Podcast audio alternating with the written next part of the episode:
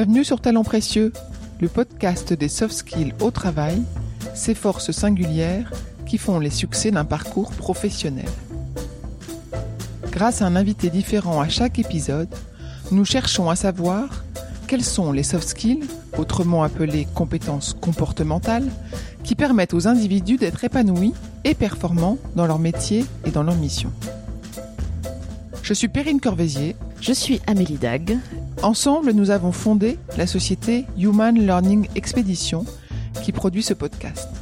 Vous trouverez les notes de cet épisode ainsi que les ressources et références sur le site humanlx.com, h u m a n l x.com à la rubrique podcast. Il n'y a pas de, de beau conte sans une part de mystère, sans une part euh, de poésie. Le conte n'est pas une histoire prosaïque. Il peut paraître, au moins au départ, euh, prosaïque, et souvent d'ailleurs, euh, souvent le, conte démarre sur quelque chose de tout à fait banal, et puis c'est ça le aussi. Je décris le conte que j'aime le conte qui dérape, soit à un moment euh, précis, soit progressivement, et qui nous emmène euh, quelque part où, le public euh, ne s'attendait pas.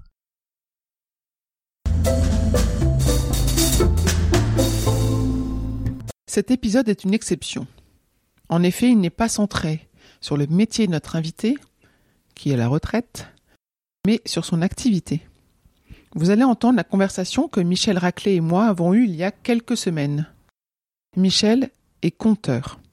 Il donne des comptes dans une association. Vous l'entendrez parler de préparation, de répétition, d'appropriation des comptes. Il explique que l'humilité et la curiosité sont essentielles pour compter. Nous avons choisi de vous proposer cet épisode particulier car il nous a semblé que cela pouvait résonner pour vous si vous travaillez dans un domaine de communication ou sur un sujet commercial. Comment s'inspirer des comptes dans le contenu de marque, dans les enjeux de récit, dans le storytelling? Comment s'inspirer des comptes pour faire passer des messages ou capter l'attention de ses interlocuteurs, voire réveiller leurs émotions d'enfant? En bonus, après notre conclusion, vous pourrez écouter un conte que Michel m'a donné car on ne récite pas un conte, on le donne. C'était un peu mon cadeau de Noël que je partage volontiers avec vous. Je vous laisse écouter notre conversation dans laquelle vous aurez la chance d'entendre une histoire surprenante, une histoire vraie, donc pas un conte. Bonne écoute.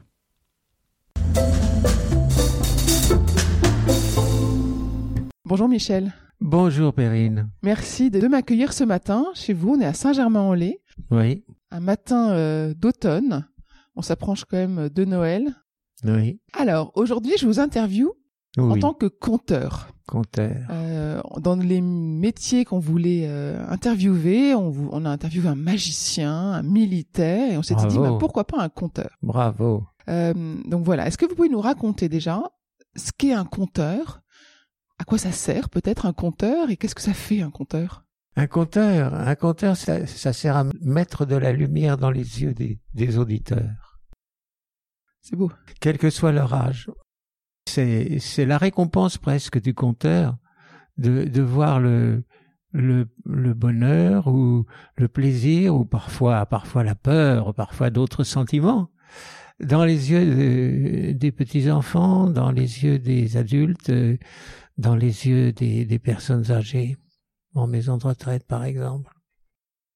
Voilà un compteur, ça sert à ça, ça sert à ouvrir à, à autre chose, ça, ça, sert à donner une dimension, une, ça sert à, éveiller, éveiller l'imaginaire, stimuler l'imaginaire euh, des personnes et à les faire rêver. On raconte n'importe quelle histoire quand on est conteur. Quelle est la différence entre une histoire et un conte, par exemple? Un conte, c'est une histoire qu'on raconte à sa façon et, et dans laquelle on, essaye de mettre un maximum d'images, précisément pour éveiller l'imaginaire, pour euh, rentrer dans une espèce de mystère euh, euh, au-delà des mots simplement. L'histoire peut être banale, peut être toute simple, c'est la trame, l'histoire. Le conte, euh, c'est l'habillement, c'est la mise en, en, en scène discrète euh, souvent, mais qui doit être efficace pour que pour que l'histoire euh, touche le public. Qu'est-ce que vous utilisez pour que ça touche le public justement? Alors précisément nous-mêmes les images. C'est-à-dire que le conteur est quelqu'un qui ne qui ne fait pas de par cœur. Chaque comté est différente. Elle est influencée par le public et les mots employés sont différents, essayent de s'adapter au public. On parle pas, on peut raconter la même histoire à des enfants, on n'emploiera pas les mêmes mots que pour des adultes, par exemple.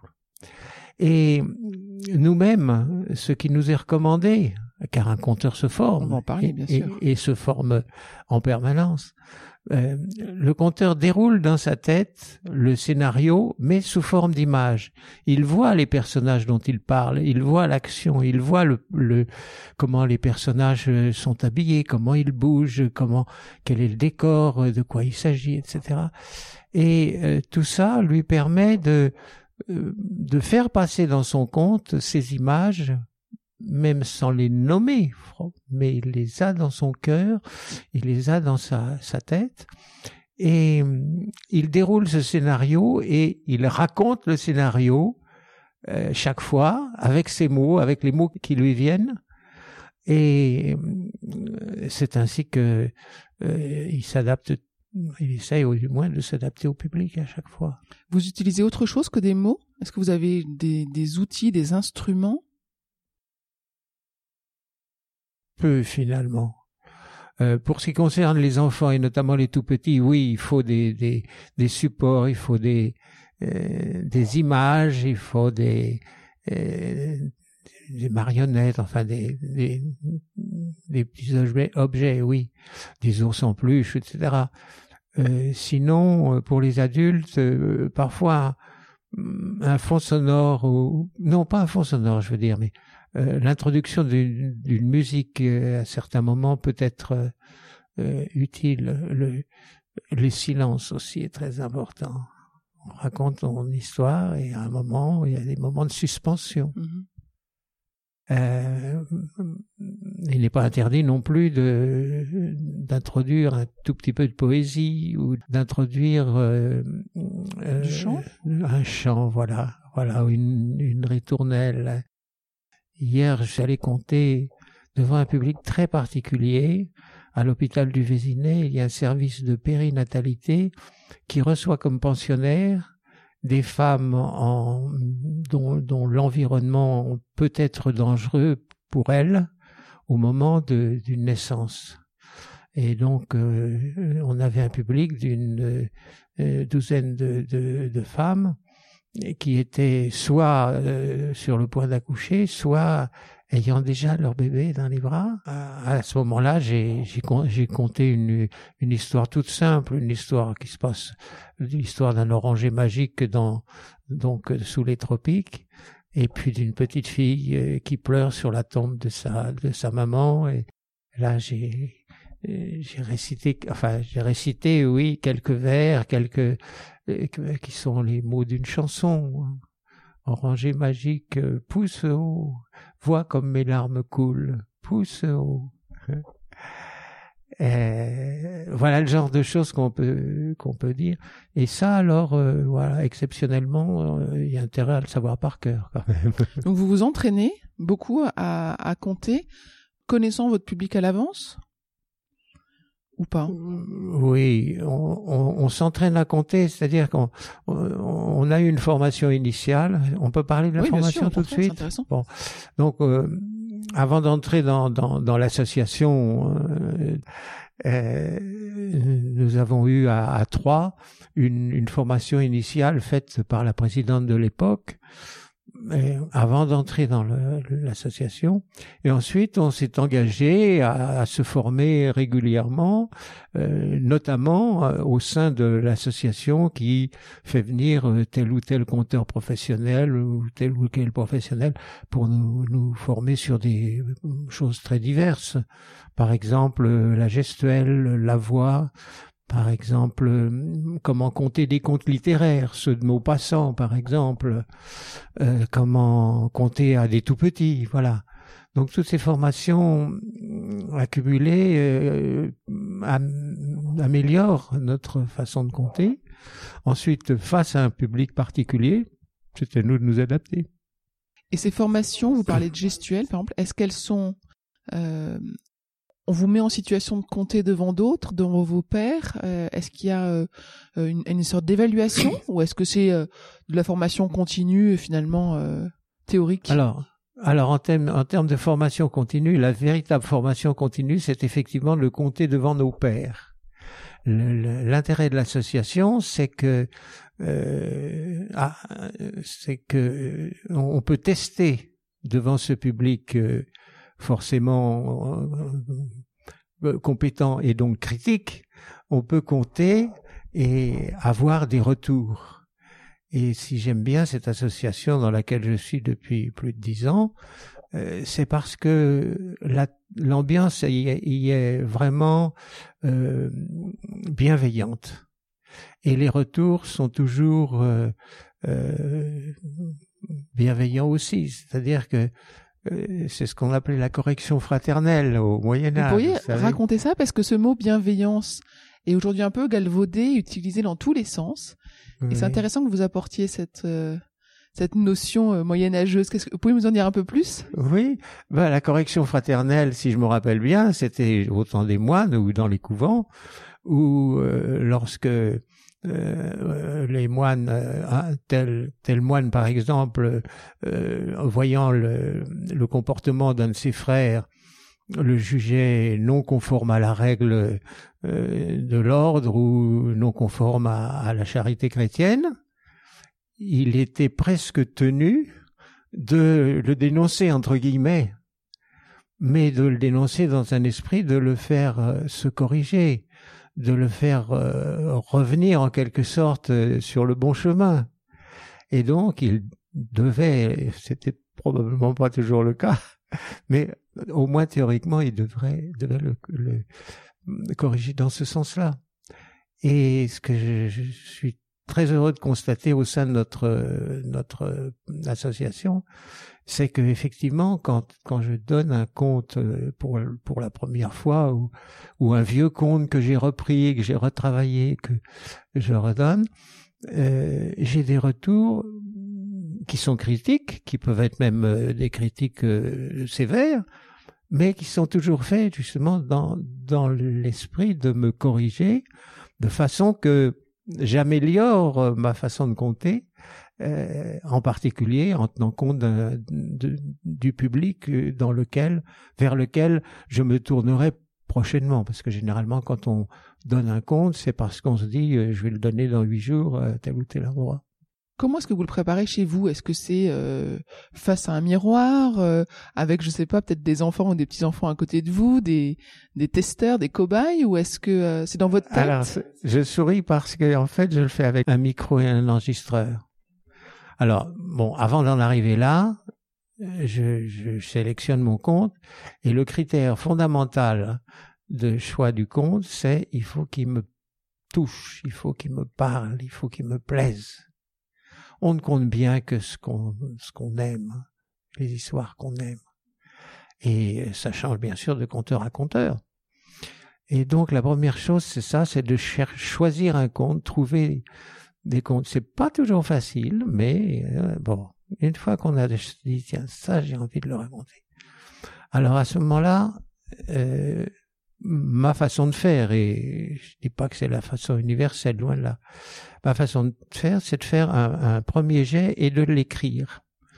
Voilà, mais bien même si j'ai dit qu'on ne faisait pas de par cœur, c'est bon quand même d'avoir pour moi d'avoir ce support. Voilà. Donc, euh, et de l'écrire en mettant dedans autant que possible des images, comme vous l'avez dit, et puis euh, les cinq sens, c'est-à-dire les odeurs, les parfums, les saveurs, euh, etc., le toucher. Et ensuite, je le mets de côté, et puis je me le récite à moi-même à voix haute, jusqu'à ce que je le sache à peu près, en revenant au texte, bien sûr, de temps en temps. Et puis le vrai test, c'est au micro.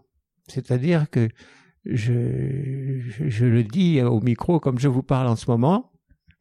Et pour moi, c'est comme si le micro était le public. Voilà. Alors bien sûr, là, la gestuelle ne, joue pas, forcément. Mais une fois que j'ai fait ça, je ne réécoute pas forcément, mais je me suis rendu compte euh, de ce qui n'allait pas. Ou, bon, voilà, ça m'aide à, à, progresser. Alors ensuite, ensuite, euh, ce qui nous est recommandé, c'est de travailler en binôme. J'ai en face de moi, dans l'immeuble en face, une euh, conteuse qui est rentrée au jardin du comte, nom de l'association, en même temps que moi et qui donc a, suivi la même formation initiale dont je vous parlais. Donc déjà, on a des affinités.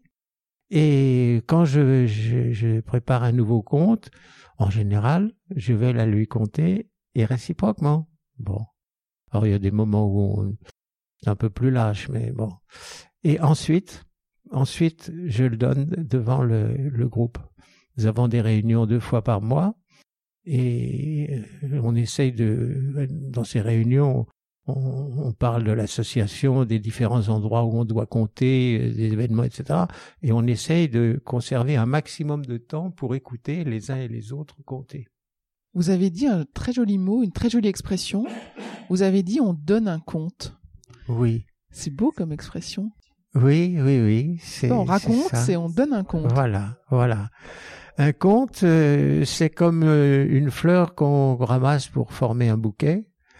Une, un compte, euh, c'est c'est un cadeau qu'on garde dans son petit panier et que l'on sort au bon moment, au bon public, pour le donner. Vous connaissez combien de comptes oh, Vous aimez combien de comptes Alors, des centaines? Je ne sais. Oh non, non, non, non, je dirais pas ça. Je dirais pas ça. Euh, je dirais que j'ai, j'ai peut-être une, une vingtaine de, de contes euh, qui me plaisent et, et que, que je donne euh, volontiers. Et puis peut-être mettons une cinquantaine, une cinquantaine au total. et justement, dans les trente qui ne me sont pas les plus proches, ou du moins à un moment donné, euh, j'aime bien aller rechercher et dire mais celui-là, ça fait très longtemps que je l'ai pas donné.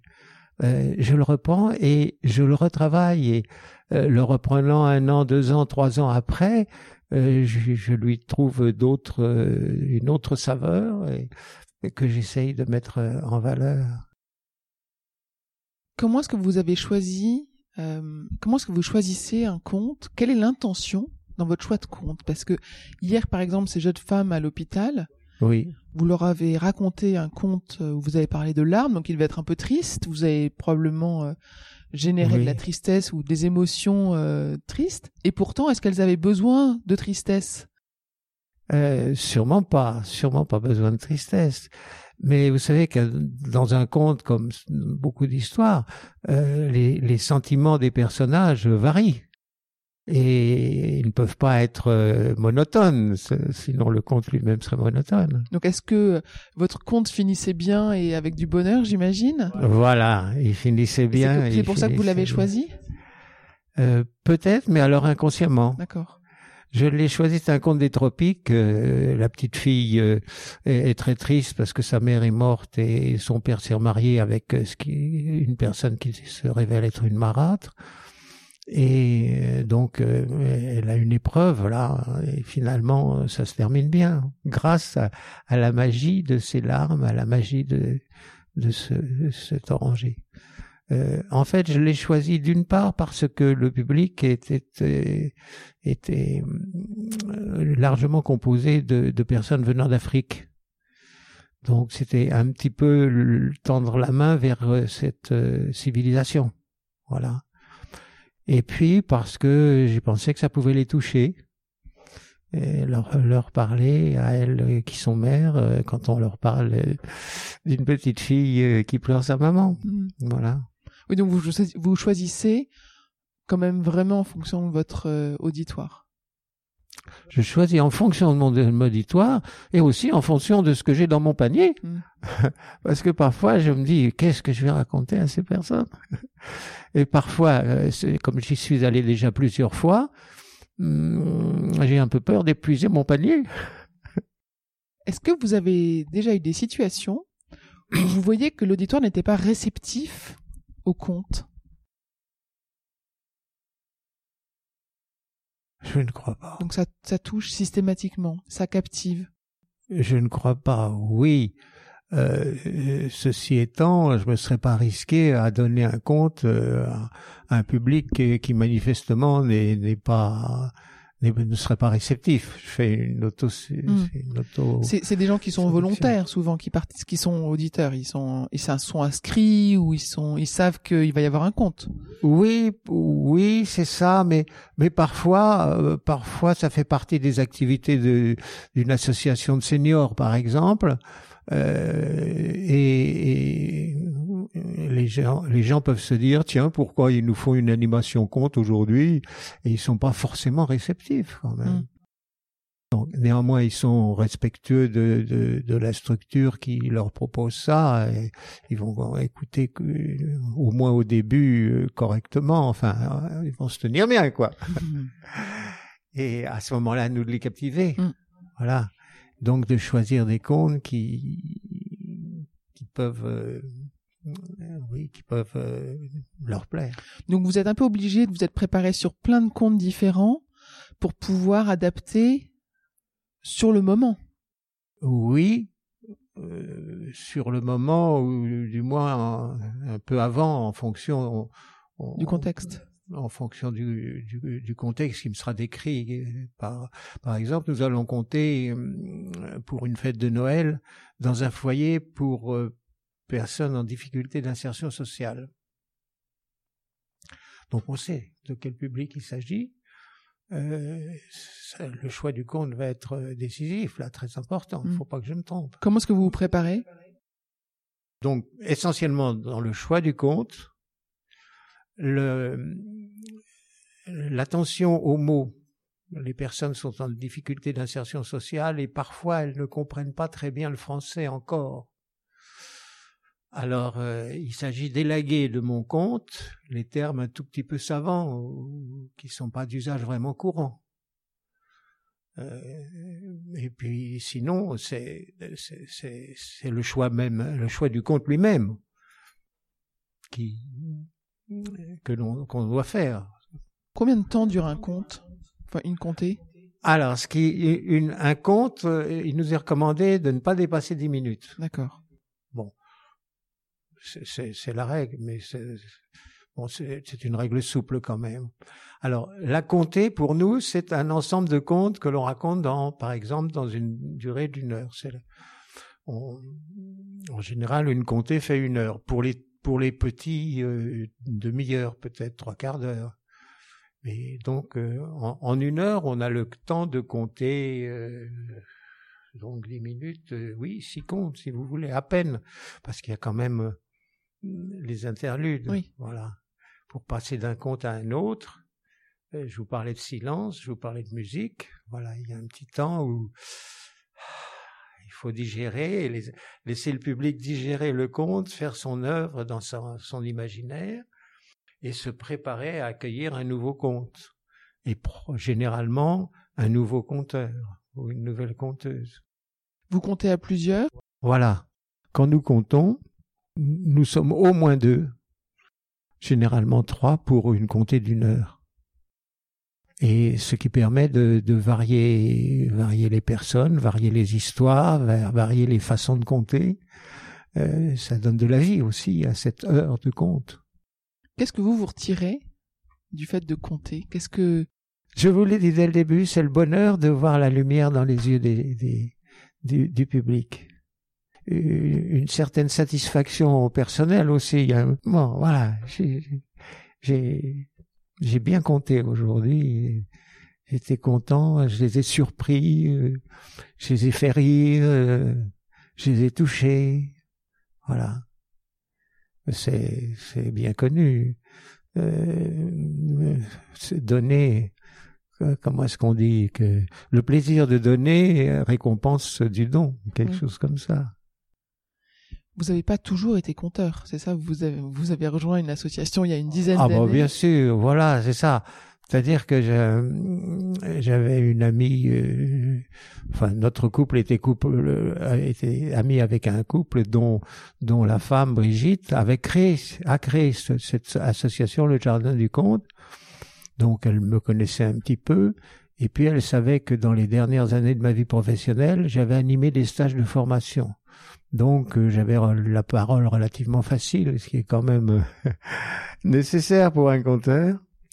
Et puis donc euh, tout à fait au début de la formation, elle nous a testé sur le plan de la mémoire pour voir si, on savait, on pouvait mémoriser facilement. Donc, euh, au démarrage, je dirais qu'il faut un minimum de, de capacité, de dons entre guillemets euh, personnels. Et puis ensuite, c'est c'est du travail avec avec l'aide des collègues, des copines du compte. je dis des copines parce que dans cette association, nous sommes une vingtaine à peu près. Je suis le seul homme pour l'instant. Quand je suis rentré, il y avait deux autres hommes qui ont rapidement disparu par la maladie ou par, la, bah, par le décès. Et donc, je me suis retrouvé le seul homme. Et de temps en temps, il y en a, il y a un homme qui se présente pour être, euh, pour, pour rejoindre l'association. Il vient à une de nos réunions et puis on le revoit plus. C'est fou, hein et pourtant, je lui dis, vous allez voir, elles sont bienveillantes, elles sont gaies. Euh, Comment est-ce que vous voyez votre métier, enfin votre euh, activité de compteur euh, face aux nouvelles technologies et à l'essor des vidéos et des dessins animés ou des, des films de Netflix, toute cette consommation d'histoire. Est-ce que par exemple demain, vous pensez qu'il y aura encore des comptes ou est-ce qu'ils auront disparu, submergés sous les vidéos? Oh, je, ne crois pas. Je ne suis pas posé la question telle que vous me la posez, mais euh, déjà le compte à l'époque où, j'ai commencé à compter, le compte était menacé, ou du moins on avait peur que le compte soit menacé. Or, euh, à côté de toutes ces techniques modernes, je crois qu'on on, redécouvre aussi euh, le plaisir de compter et d'être d'être enchanté par un conte. Alors euh, c'est une toute petite euh, partie de, la communication actuelle, mais c'est une partie qui, qui va euh, subsister, je crois. Il y a des livres audio? En ce moment, il y a un développement des, des, livres lus par d'autres qu'on écoute. Qu'est-ce que vous en pensez? Ah ben je trouve que c'est super. Et ça me fait penser immédiatement aux aveugles. Mmh. Euh, qui profitent euh, justement de ces livres audio et qui, avec lesquels c'est euh, c'est le seul moyen pour eux de lire, si mm. j'ose dire. Euh, il m'est même arrivé il y a, il y a quelque temps d'emprunter à la bibliothèque multimédia un livre audio. Mm. Voilà, d'écouter un livre audio. Est-ce que on pourrait passer quelques instants à parler de votre vie professionnelle avant? Parce que j'ai cru comprendre que vous aviez était dans le domaine spatial. Oui, oui, c'est un bien grand mot, mais effectivement, euh, en, 1962, euh, le gouvernement du général de Gaulle euh, a voulu que la France ne soit pas absente de l'aventure spatiale qui avait commencé avec les Américains et les Russes vers les années 58, si je me rappelle bien, le premier Sputnik, ça a été 58. Euh, je suis rentré, je suis rentré très peu de temps avant, après la création du Centre national d'études spatiales. Et j'y suis resté cinq ou six ans, quelque chose comme ça. Alors j'étais, j'étais pas responsable. Euh, enfin, j'avais, je m'occupais pas forcément de, de ce qui passait dans les satellites. Enfin, le spatial, ça comporte quoi? Ça comporte euh, des fusées, des satellites et puis aussi toute une infrastructure terrestre. D'accord. Et voilà, moi j'étais plutôt du côté de l'infrastructure terrestre, mais euh, j'avais vraiment le sentiment d'appartenir à cette euh, petite équipe qui se lançait qui se lançait dans l'aventure spatiale. aidé d'ailleurs euh, par les Américains qui avaient accepté de, lancer un satellite qui serait réalisé par les Français pour accélérer la formation et la compétence des équipes françaises. Euh, les Américains avaient accepté de recevoir en stage dans un laboratoire de la NASA, dans un, établissement de la NASA, euh, 12 ingénieurs français. Et j'ai été le douzième, vous voyez l'extrême dernier, et le seul à s'occuper des infrastructures terrestres. Et après, qu'est-ce que qu'est-ce qui est devenu votre carrière après euh, cette étape-là? Après, je suis rentré dans, dans le privé, euh, euh, j'ai évolué, j'ai et comme je, je m'étais occupé au CNES, Centre national d'études spatiales, des transmissions de données. Finalement, euh, j'ai travaillé dans le domaine des transmissions de données, mais à ce moment-là sur les sur le réseau téléphonique des transmissions de données euh, avant même euh, que l'on parle de d'internet. Mhm. Euh, mais j'ai voilà j'ai fait par exemple de du courrier électronique avant qu'on emploie même ce, ce mot-là j'ai fait de, de comment disait-on de la micro-informatique non c'était pas de la micro-informatique j'ai fait de la de la bon, ça m'échappe enfin voilà, j'ai fait la trans continué à faire de la transmission de données, donc de la communication. Et puis vers la fin, euh, la technique, euh, bon, c'est bien, mais jusqu'à un certain point. Et ensuite, j'ai fait donc de la communication en, animant en des, des, stages de formation au management des équipes. D'accord. C'est comme ça que j'ai terminé ma carrière dans les cinq ou dix dernières années. Voilà. Maintenant qu'on a eu un peu une vision globale de votre parcours, est-ce que vous pourriez c'est une question qu'on pose à tous nos invités, nous parler d'un de vos succès dont vous êtes fier, qui peut être un grand succès, un petit succès, récent ou ancien. Raconter un succès. Écoutez, je me suis jamais posé la question de ça, quels ont été mes succès, mais en vous écoutant, la première chose qui me vient à l'idée, c'est que dans ma vie professionnelle, j'ai été abordé une fois par euh, par un par un homme à la à la pause d'une euh, d'un congrès vous savez de temps en temps on suit des congrès bon et qui s'est présenté comme euh, travaillant détaché à l'UNESCO par son pays l'Union soviétique mm-hmm. et donc il s'est présenté comme Vladimir et alors ça m'a intéressé J'étais très content de faire la connaissance d'un soviétique. On a parlé, on s'est revus, etc. Et puis il m'a dit, euh, je suis toujours en liaison avec l'université de Moscou. Euh, et puis on, on a, euh, on veut on a besoin de, de, faire le point sur les techniques euh, les plus récentes. Oh, vous savez, rien, rien d'extraordinaire, de, mais mm, faire la synthèse de ce qui se passe dans les revues, etc. Est-ce que vous accepteriez de collaborer? Oh, Je dis pourquoi pas, mais il faut que il faut que ce soit quelque chose qui soit de ma compétence. Bon, alors il me dit, écoutez là, dans le journal de 01 informatique là un journal qui paraissait toutes les semaines. On parle de, de d'ordinateur multiprocesseur. Est-ce que vous pourriez faire le point? Ah, je dis non, c'est pas ma compétence, etc. Alors euh, il me dit une autre fois, on a eu plusieurs réunions, en fait des repas que lui payait toujours. Euh, est-ce que vous pouvez faire une synthèse sur les radars transhorizons ah, je dis oui, bien sûr, ça c'est ma compétence. En plus, j'ai fait mon service militaire dans la, marine, etc. Et puis, on, se donne, finalement, on se donne rendez-vous. Et au moment où je lui remets le message, le, le mon, mon, rapport, une foule de gens nous entourent.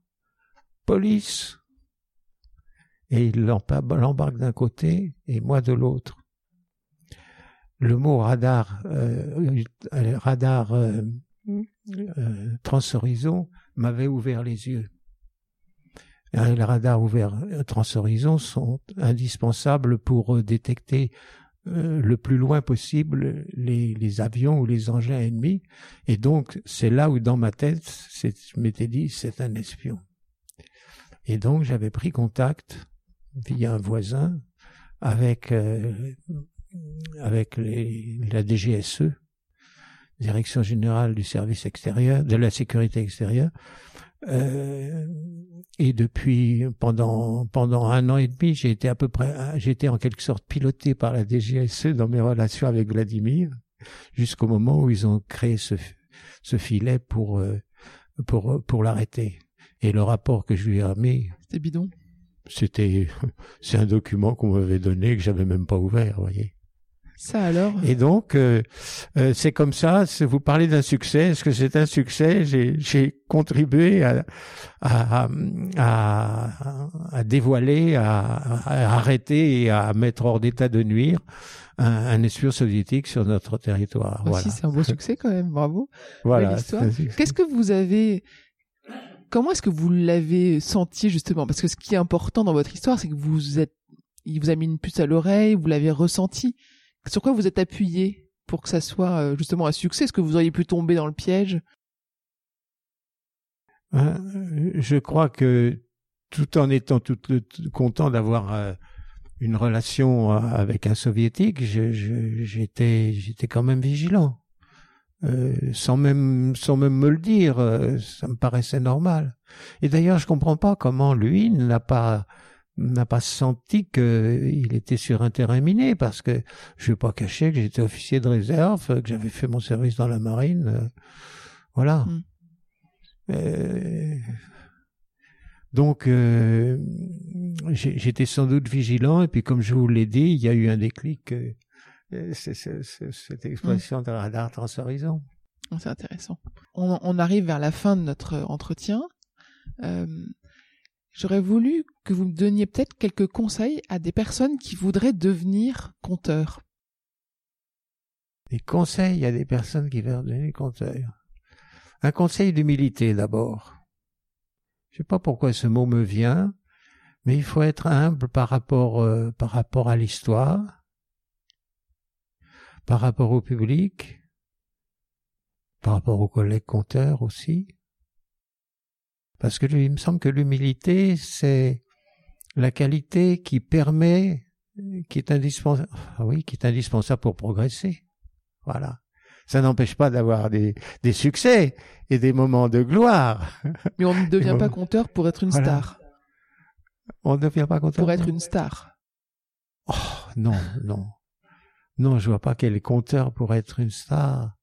Si, sûr parmi les compteurs professionnels, euh, il y en a certains qui sont qui ont de la classe quand même, mais ils sont une star, euh, ils sont reconnus dans, dans, dans le petit monde du compte, euh, et notamment ils animent des ateliers, ils font de la formation, ils sont invités, voilà, ils prennent la parole. Bon, mais nous à notre à notre niveau, c'est pas du tout ça.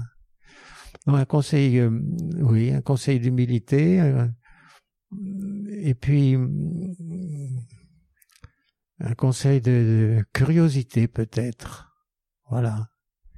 Développer la curiosité hein, justement envers euh, envers les histoires parce qu'après tout euh, tout peut tout peut devenir conte. L'histoire de Vladimir mm-hmm. euh, je, je l'ai raconté aussi je l'ai pas mis par écrit. Ah ben si, si, je l'ai mis par écrit. C'est vrai. Est-ce qu'il y a justement des, des écrivains de contes modernes, euh, actuels, contemporains? Oui, oui, certainement. Il y en a. Il y en a. Il y a une revue qui s'appelle La Grande Oreille, qui est la revue des conteurs, dans laquelle paraissent des, des, contes euh, tout à fait récents, oui. À titre personnel, je les recherche pas forcément. Euh, bon, mais chacun son, son, son, chacun son, son, pas son talent, mais ses envies. Ou... Oui, ses envies, c'est ça, ses envies. Ses goûts. Voilà. Qu'est-ce qu'on peut vous souhaiter, vous, en tant que conteur? Qu'est-ce qu'on peut, euh, voilà, qu'est-ce que, qu'est-ce que vous avez envie que l'avenir vous apporte en tant que conteur? Quels sont vos rêves? Ah, le, en tant que compteur, je suis déjà euh, presque comblé, je pourrais dire. Parce que je ne suis pas seul, je suis au sein de cette association qui compte beaucoup sur moi, pour moi, pardon. Est-ce qu'elle compte sur moi? Je ne sais pas. Je crois que si vous êtes là, peut-être aussi un peu.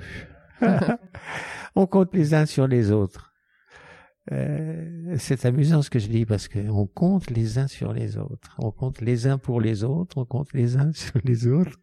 Le mot compte est à double sens là.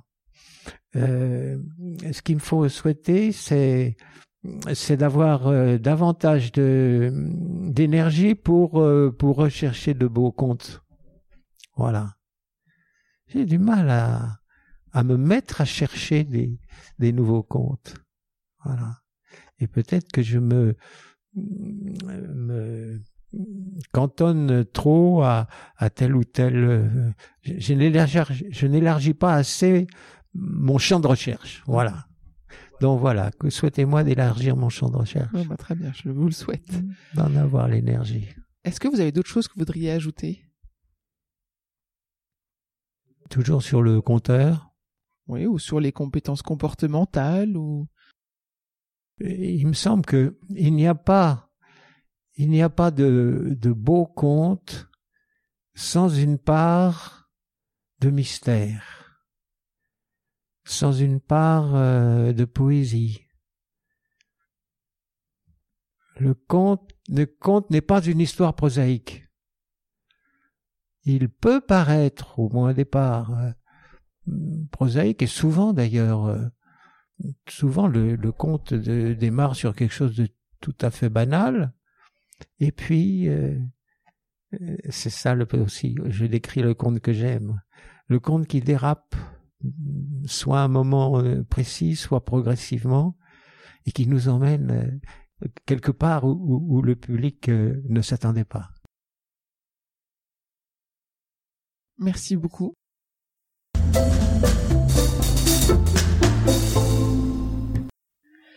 Nous espérons que vous avez apprécié ce podcast autant que nous avons aimé le préparer et l'enregistrer. Si vous aimez Talent Précieux, le meilleur moyen de le soutenir est de laisser un avis 5 étoiles et un commentaire sur Apple Podcast. Cela permettra à d'autres de le découvrir également. Abonnez-vous à Talent Précieux, vous serez ainsi notifié des nouveaux épisodes. Talent Précieux vous est proposé par la société Human Learning Expedition ou HLX nous concevons et mettons en œuvre des programmes originaux et impactants destinés à révéler et développer les soft skills des individus pour en faire des acteurs épanouis et performants dans l'entreprise du 21e siècle. Pour en savoir plus sur HLX, connectez-vous sur humanlx.com ou suivez-nous sur Facebook, Instagram, sur LinkedIn ou sur Twitter. À bientôt pour de nouveaux épisodes.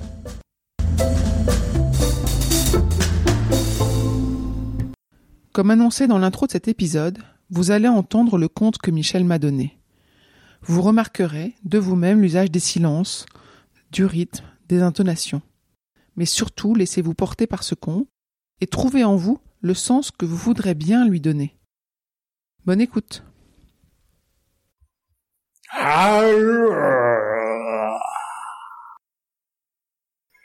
Le lion rugit, bâille et s'étire dans son palais. Dans son palais, car le lion est aussi roi d'une ville. Nous sommes à l'époque où les animaux et les hommes cohabitent et se connaissent et parlent ensemble. Dans cette ville, donc, il y a des quartiers où les hommes sont en majorité, d'autres où les animaux sont en majorité, mais dans l'ensemble, tout le monde cohabite bien. Le roi cependant est inquiet, car il a un secret, un secret personnel, qui évidemment il ne veut pas qu'on le connaisse. Ce jour-là, une femme arrive dans le palais. Sire, sire, mon mari et moi on s'est disputés. Oh, d'habitude ça arrive, mais ce ne sont que des chamailleries.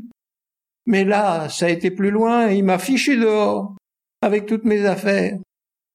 Et maintenant je ne sais plus où aller. Les voisines étaient là, elles ont bien vu, mais aucune ne m'a ouvert la porte. Ma fille, rassure-toi, tu vas habiter ici, chez moi, dans mon palais, il y a suffisamment de place pour toi. Et puis, le temps fera son œuvre. Peut-être que ton mari trouvera qu'il a été trop loin. Et de ton côté, toi, tu vas réfléchir. Et c'est ce qui s'est passé. Et la femme a pu, quelque temps après, regagner sa maison. À peine installée dans sa maison, les voisines sont arrivées. Alors tu es habité chez le roi? Raconte-nous. On ne sait pas ce qui se passe chez lui. Dis-moi. Dites-nous. Il n'y a pas grand-chose à dire. Il m'a hébergé. J'ai eu à manger. Il y avait des gens pour me servir. C'est très bien. Ah oui, mais enfin, le roi lui-même. Le roi, tu sais, je voyais à peine. Ah, tu as pas une histoire à nous raconter, quelque chose. Oui, c'est vrai. Le roi. Alors quoi Qu'est-ce que tu as à nous dire? Le roi. Le roi pue. Ah Le roi pue, le roi pue, le roi pue, le roi pue, le roi pue, le roi pue. En quelques heures, toute la ville savait le secret du roi. Et bien entendu, ça lui est revenu aux oreilles aussi. Il n'a pas réagi, il n'a rien dit. Peu de temps après, la femme est revenue chez le roi en lui disant Sire, je veux absolument vous remercier, vous m'avez vraiment beaucoup aidé, c'était très généreux de votre part. Oui, ma fille, oui, ma fille. Sire, euh, je ne suis qu'une pauvre femme, mais si je pouvais faire la moindre des choses pour vous, je le ferais volontiers. Tu peux, ma fille, tu peux faire des choses pour moi. Tu vois cette hache qui est là? Prends-la et donne-moi un grand coup sur la tête. Grand coup sur la... Oui, c'est ce que je te demande, un grand coup sur la tête. Il a tellement insisté qu'elle a donné un coup. Plus fort J'ai rien senti. Elle a frappé un peu plus fort. Plus fort encore Et finalement, elle lui a fait une belle entaille au crâne. Oh, si je voulais pas faire ça, je voulais pas vous faire saigner. Ma fille, c'est ce que je t'ai demandé, tu as très bien fait. Bon, maintenant, retourne chez toi. Toute tremblante, elle est repartie chez elle. Et tous les jours, elle venait demander comment allait le roi, ce que, comment allait sa cicatrice. Et puis un jour, le roi lui a fait cette réponse. Ça y est, ma fille, tu vois, c'est guéri. Ah, ah, je suis contente. Oui, ma fille. La blessure que tu m'as faite au crâne est guérie. Mais celle que tu m'as faite à l'âme, en disant que je puais, cette blessure ne se guérira jamais. Et il s'est jeté sur elle et il l'a dévorée. Et ça vous fait rire.